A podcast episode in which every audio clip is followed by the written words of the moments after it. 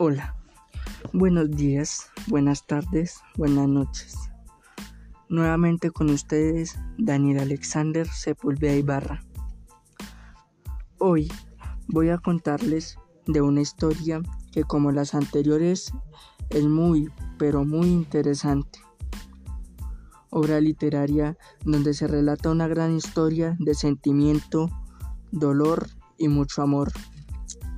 Aunque el título de la obra es un poco fuerte, la profundidad de la historia es interesante y emocionante, que nos puede hacer sentir repulsión. Memoria de mis putas tristes, de Gabriel García Márquez. Gabriel García Márquez, ganador del primer Premio Nobel de Literatura, un hombre extraordinario que hizo famoso con otros escritores el realismo mágico en Latinoamérica. Gabriel nació en 1927 y murió en 2014, y la obra de la que hoy hago énfasis fue escrita en el 2004, Memoria de mis putas tristes. Es una obra muy realista.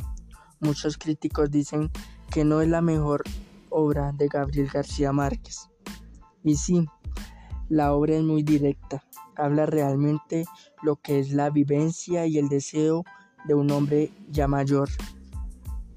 La novela narra la historia de un hombre de 90 años que el día de sus cumpleaños quiere hacerse un regalo y el regalo que quiere es pasar una noche loca con un adolescente y que sea virgen. Él es un hombre recorrido, un hombre que a sus 90 años había vivido en, los prostíbulos. Él se acuerda de una señora que es dueña de un prostíbulo llamada Rosa Cabarga y la busca y le cuenta de su deseo y haciéndolo ella realidad. En medio de su idea también pensaba en su tiempo. Pensaba que era feo, viejo, arrugado y tímido pero demostraba ser todo lo contrario. Él vivía solo y hacía ver que era un plácido hombre y que estaba sexualmente completo. Esta historia relata en Barranquilla este hombre vivía se relata en Barranquilla. Este hombre vivía leyendo era periodista ya jubilado, era olvidadizo y por su vejez ya no tenía tanta lucidez.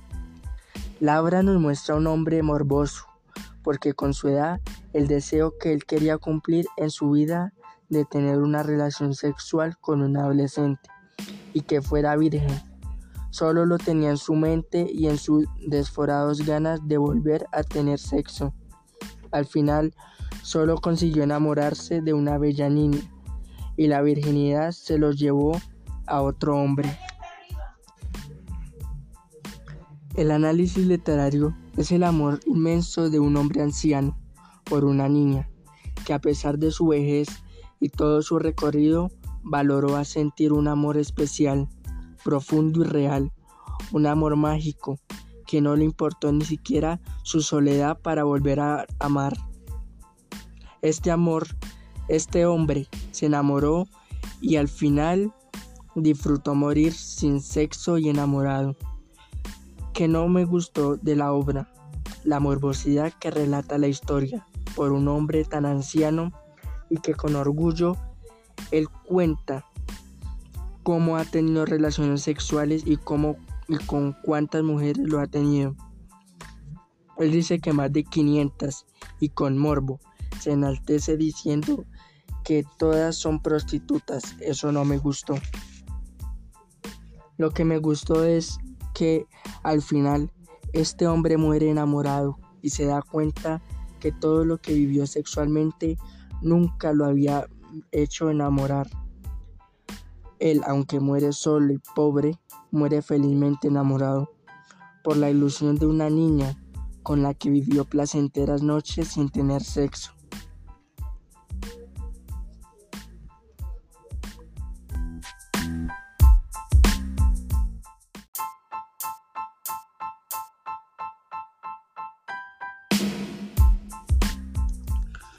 Hola mis oyentes, me presento, mi nombre es Daniel Alexander Sepúlveda Ibarra y les voy a contar mi reseña con el libro Scorpion City.